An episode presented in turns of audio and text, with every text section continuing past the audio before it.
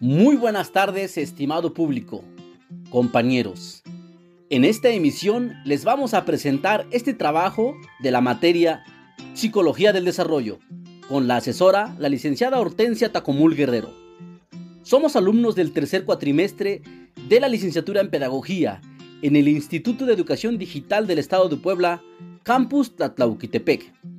Reciban un cordial saludo por parte de mis compañeras del equipo número 3, que son Andrea Gutiérrez Avelino, Ana Fernanda Chino Parra, María Isabel Cruz Lozada y su servidor y amigo Reinaldo Mariano Hernández.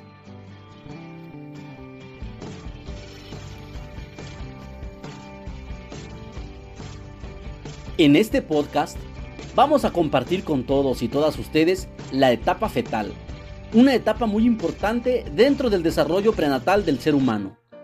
Esta etapa inicia a partir de la novena semana, una vez que el embrión se transforma en un feto y abarca hasta el nacimiento. El desarrollo durante el periodo fetal está relacionado con el rápido crecimiento del cuerpo y con la diferenciación de los tejidos, los órganos y los sistemas. Un cambio notable durante el periodo fetal es la ralentización relativa del crecimiento de la cabeza en comparación con el del resto del cuerpo. A continuación, vamos a mencionar algunos aspectos en cuanto al desarrollo de tejidos, órganos y sistemas en esta etapa.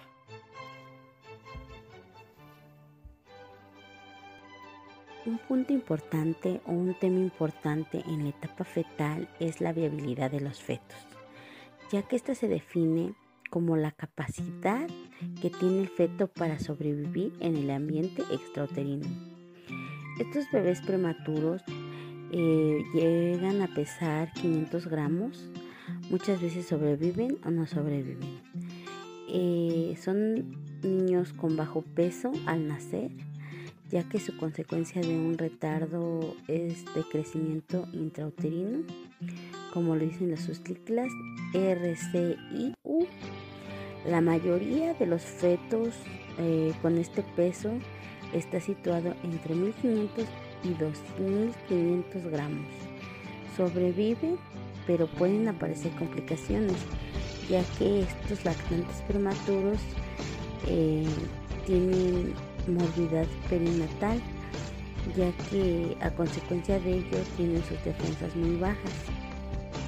Ahora les hablaré acerca del crecimiento fetal. El embarazo en especie humana tiene una duración de 38 semanas por fecundación o de unas 40 semanas considerando que el embarazo a término es de 37 a 42 semanas. O por última regla, si es menor a 37 semanas sería algo del periodo pretérmino. Si es mayor a las 42 semanas sería el posttérmino. Y la biometría del recién nacido, la que sería el término normal, es que sería su talla alrededor de unos 50 centímetros, su peso sería de 2.500 a 4.500 gramos a medida general de él sería que los 3.200 gramos serían el término para las niñas o unos 150 gramos inferiores. Eso depende de cuál sea el desarrollo dentro de.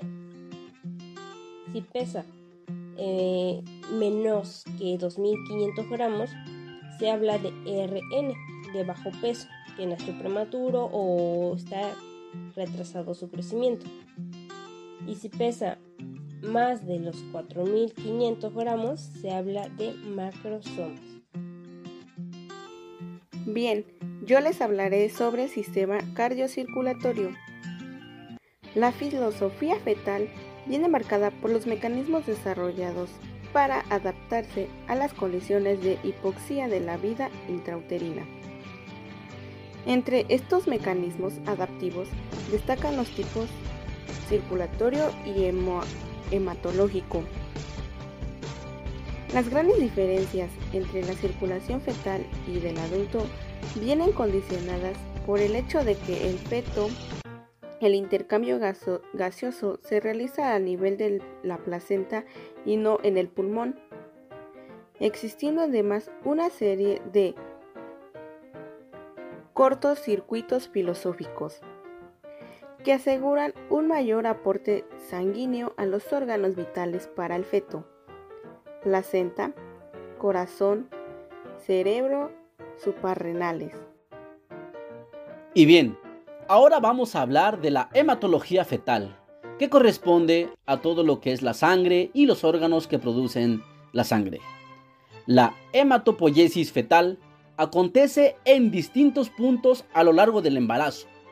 Por ejemplo, en los primeros dos meses, en la mesenquima perivitelino. De 1.5 a 7 meses, sucede en el hígado. De 3.5 a 9 meses, en la médula ósea, como en el adulto. Y hematíes fetales, a pesar del bajo nivel de PO2 circulante, la sangre fetal es capaz de transportar grandes cantidades de oxígeno, desde la placenta a diversos órganos fetales.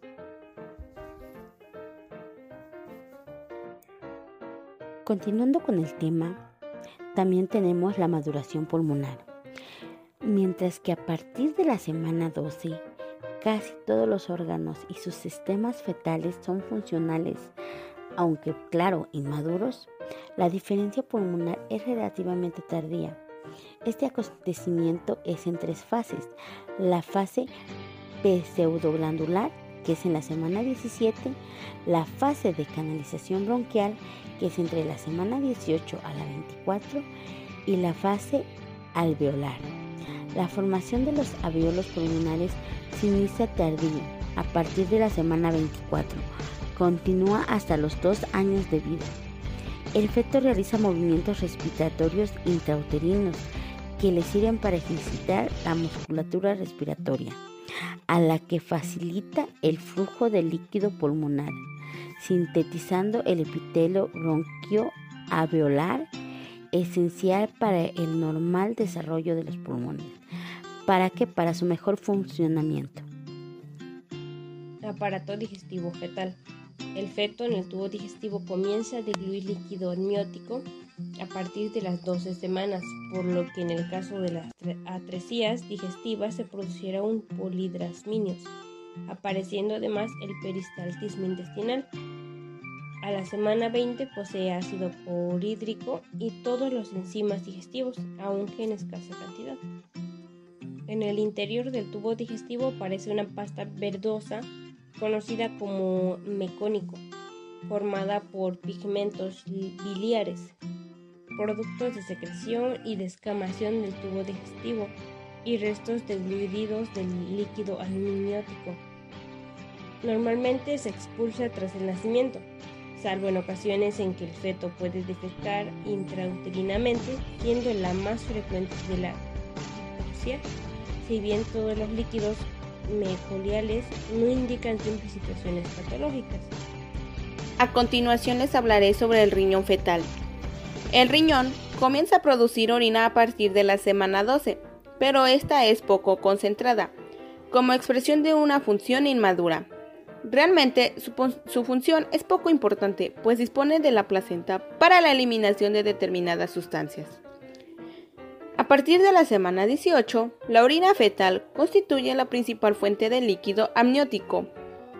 El aclaramiento de creatinina en líquido amniótico puede ser una buena prueba de madurez fetal como muestra de la maduración progresiva de la función renal hacia el término.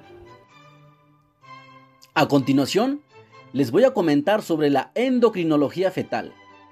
La casi totalidad de las hormonas fetales pueden ser ya detectadas a partir de la semana 12. La testosterona induce la diferenciación genital masculina. Los estrógenos son similares en los fetos de ambos sexos. Las hormonas tiroideas son necesarias para el normal crecimiento y maduración fetal. Hay un gran desarrollo de las glándulas suprarrenales en el feto. Se ha descrito en la corteza incluso una zona fetal X dominante, que desaparece tras el nacimiento. La actividad del cortisol interviene en la maduración pulmonar y desencadenamiento del parto.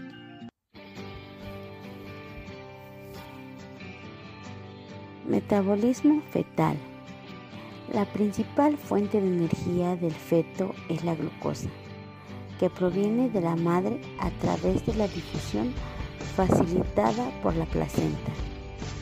En condiciones normales, el feto realiza una glucólisis aerobia recurriendo solo a la vía anaerobia como fuente terminal de energía en condiciones patológicas de extremada hipoxia.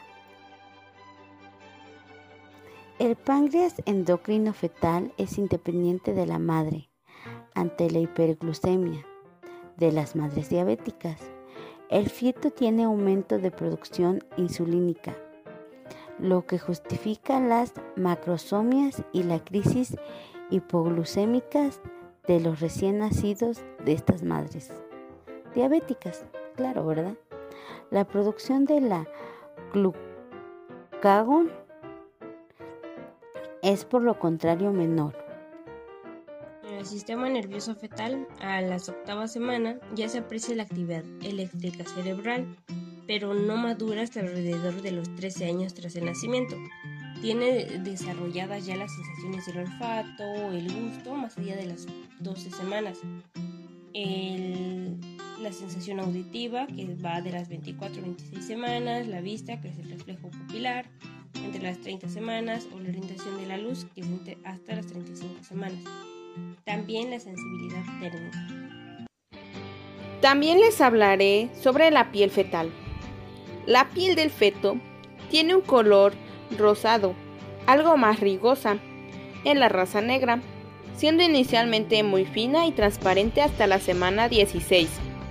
Luego aparece ya progresivamente el tejido celular subcutáneo. Está cubierta por lanujo y un unto sebáceo conocido como vernix. Caseosa a la semana 25 ya le aparece el pelo en la cabeza al feto. Las glándulas sebáceas se hacen funcionales, contribuyen a la vernix y hacia término se desarrollan cejas, pestañas y uñas. Y bien, esta es la información referente al desarrollo prenatal de todo ser humano. Nos hemos enfocado en la etapa fetal y les hemos compartido las características del desarrollo de los órganos, tejidos y sistemas más importantes.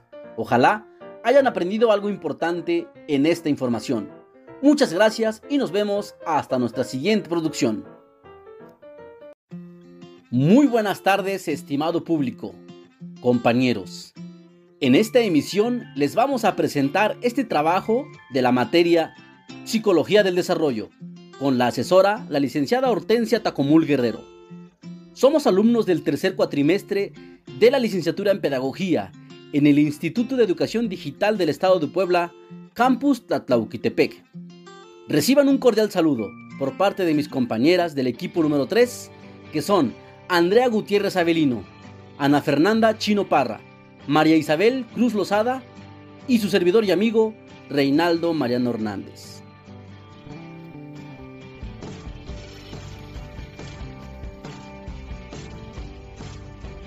En este podcast vamos a compartir con todos y todas ustedes la etapa fetal, una etapa muy importante dentro del desarrollo prenatal del ser humano.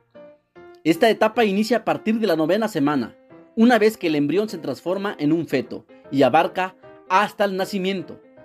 El desarrollo durante el periodo fetal está relacionado con el rápido crecimiento del cuerpo y con la diferenciación de los tejidos, los órganos y los sistemas. Un cambio notable durante el periodo fetal es la ralentización relativa del crecimiento de la cabeza en comparación con el del resto del cuerpo. A continuación, vamos a mencionar algunos aspectos en cuanto al desarrollo de tejidos, órganos y sistemas en esta etapa.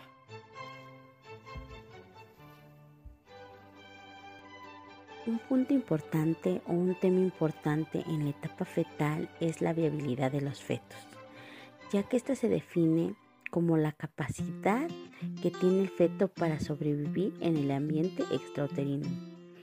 Estos bebés prematuros eh, llegan a pesar 500 gramos, muchas veces sobreviven o no sobreviven. Eh, son niños con bajo peso al nacer, ya que su consecuencia de un retardo es de crecimiento intrauterino como lo dicen las susciclas RCIU. La mayoría de los fetos eh, con este peso está situado entre 1500 y 2.500 gramos. Sobrevive, pero pueden aparecer complicaciones, ya que estos lactantes prematuros eh, tienen morbidad perinatal, ya que a consecuencia de ello tienen sus defensas muy bajas. Ahora les hablaré acerca del crecimiento fetal. El embarazo en especie humana tiene una duración de 38 semanas por fecundación o de unas 40 semanas, considerando que el embarazo a término es de 37 a 42 semanas. O por última regla, si es menor a 37 semanas sería algo del periodo pretérmino. Si es mayor a las 42 semanas sería el post-término. Y la biometría del recién nacido, la que sería el término normal, es que sería su talla alrededor de unos 50 centímetros, su peso sería de 2.500 a 4.500 gramos, a medida general de él sería que los 3.200 gramos serían el término para las niñas o unos 150 gramos inferiores. Eso depende de cuál sea el desarrollo dentro de. Si pesa eh, menos que 2.500 gramos, se habla de RN, de bajo peso, que nació prematuro o está retrasado su crecimiento.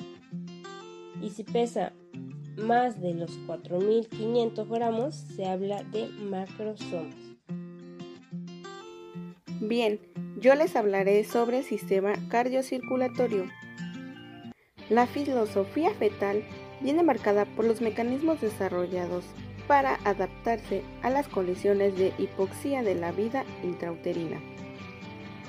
Entre estos mecanismos adaptivos destacan los tipos circulatorio y hematológico. Las grandes diferencias entre la circulación fetal y del adulto vienen condicionadas por el hecho de que el feto el intercambio gaseoso se realiza a nivel de la placenta y no en el pulmón, existiendo además una serie de cortos circuitos filosóficos que aseguran un mayor aporte sanguíneo a los órganos vitales para el feto, placenta, corazón, cerebro, suprarrenales. Y bien, Ahora vamos a hablar de la hematología fetal, que corresponde a todo lo que es la sangre y los órganos que producen la sangre. La hematopoiesis fetal acontece en distintos puntos a lo largo del embarazo. Por ejemplo, en los primeros dos meses, en la mesenquima perivitelino. De 1.5 a 7 meses, sucede en el hígado. De 3.5 a 9 meses, en la médula ósea, como en el adulto. Y hematíes fetales, a pesar del bajo nivel de PO2 circulante, la sangre fetal es capaz de transportar grandes cantidades de oxígeno, desde la placenta a diversos órganos fetales.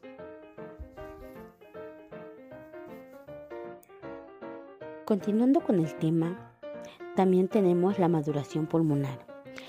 Mientras que a partir de la semana 12 Casi todos los órganos y sus sistemas fetales son funcionales, aunque claro, inmaduros. La diferencia pulmonar es relativamente tardía. Este acontecimiento es en tres fases.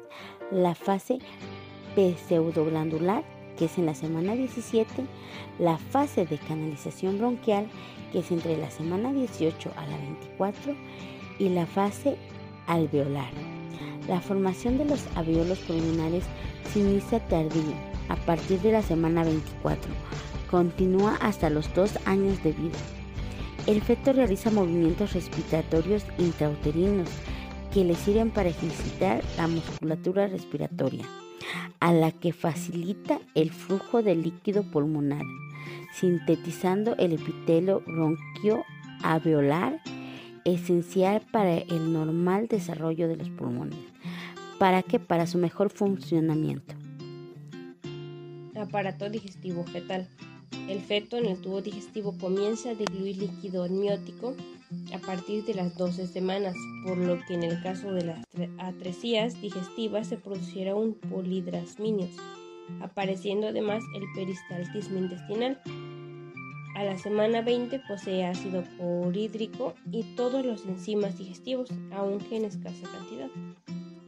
En el interior del tubo digestivo aparece una pasta verdosa conocida como mecónico, formada por pigmentos biliares, productos de secreción y descamación del tubo digestivo y restos diluidos del líquido amniótico.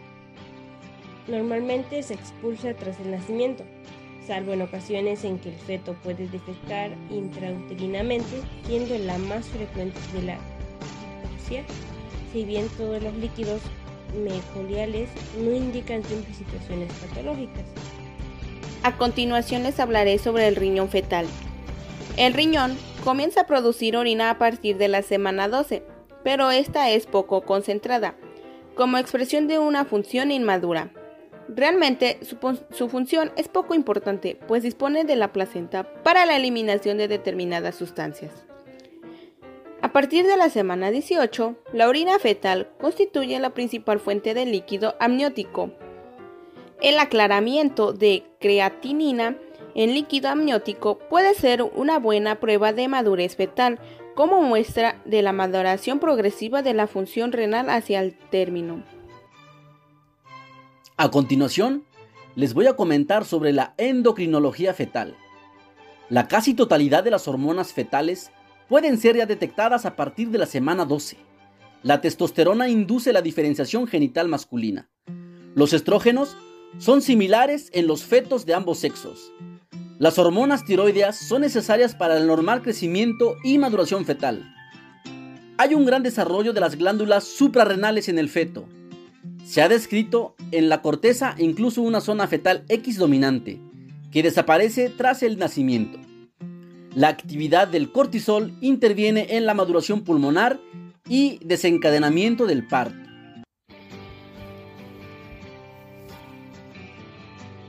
Metabolismo fetal. La principal fuente de energía del feto es la glucosa, que proviene de la madre a través de la difusión facilitada por la placenta. En condiciones normales, el feto realiza una glucólisis aerobia, recurriendo solo a la vía anaerobia como fuente terminal de energía en condiciones patológicas de extremada hipoxia. El páncreas endocrino fetal es independiente de la madre ante la hiperglucemia de las madres diabéticas el feto tiene aumento de producción insulínica, lo que justifica las macrosomias y la crisis hipoglucémicas de los recién nacidos de estas madres. Diabéticas, claro, ¿verdad? La producción de la glucagón es por lo contrario menor el sistema nervioso fetal, a las octava semana ya se aprecia la actividad eléctrica cerebral, pero no madura hasta alrededor de los 13 años tras el nacimiento. Tiene desarrolladas ya las sensaciones del olfato, el gusto, más allá de las 12 semanas. La sensación auditiva, que va de las 24 a 26 semanas, la vista, que es el reflejo pupilar, entre las 30 semanas, o la orientación de la luz, que es hasta las 35 semanas. También la sensibilidad térmica. También les hablaré sobre la piel fetal.